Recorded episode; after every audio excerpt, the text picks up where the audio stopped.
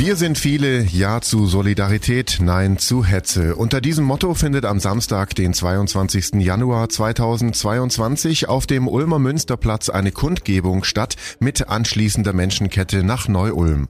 Einer der Initiatoren ist Münsterdekan Ernst Wilhelm Gohl. Er sagte dazu im Donau 3 FM Interview, es war für uns die Motivation und für ganz viele Menschen, dass man einfach mal einen Akzent setzt gegen die Spaziergänge, wirklich auch ein Stück weit als Gegenpol, um deutlich zu machen, die Mehrheit denkt anders. Die Mehrheit ist dankbar, dass sie in einer Demokratie leben darf. Die Mehrheit weiß, dass man Demonstrationen offiziell anmelden kann. So machen wir es am Samstag, so eine Kundgebung, um da einfach dann auch fürs Impfen und natürlich auch für unsere Demokratie zu werben.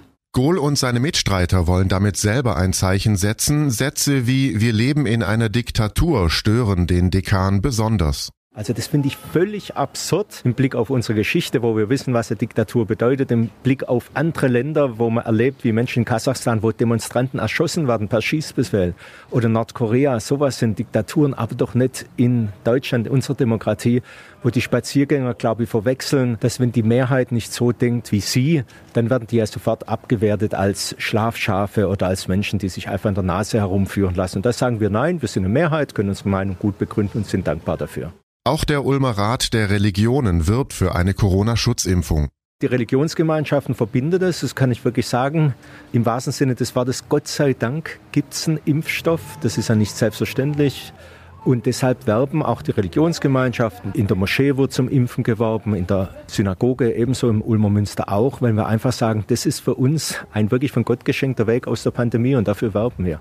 Redner am Samstag auf dem Münsterplatz sind neben dem Dekan auch Ulms Alt-OB Ivo Gönner, Verdi-Bezirksgeschäftsführerin Maria Winkler und die US-Amerikanerin Karen Carlson. Mitorganisator Peter Langer, Träger des Bundesverdienstkreuzes für seine Arbeit im europäischen Donauraum, sagte uns über die Amerikanerin, Karen Carlson ist die Cousine zweiten Grades von Albert Einstein, die gerade hier ist seit einiger Zeit mit ihrem Mann und sozusagen die Familiengeschichte erforscht die jüdische Familiengeschichte hier in der Umgebung. Da gibt es ja ganz viele Dinge, die da zu erforschen sind. Und die ist hier und wir haben gefragt, ob sie bereit wäre zu reden und die hat prompt zugesagt. Peter Langer bittet alle Teilnehmer der Menschenkette, einen Schal mitzubringen. Also ein Schal wäre relativ wichtig, weil wir ja diese Menschenkette so organisieren werden, entsprechend der Anmeldung und der Genehmigung, dass da auch ein Abstand gewahrt werden muss. Und das macht man am besten mit Schals und wenn sie ein bisschen bunt sind, wäre es schön.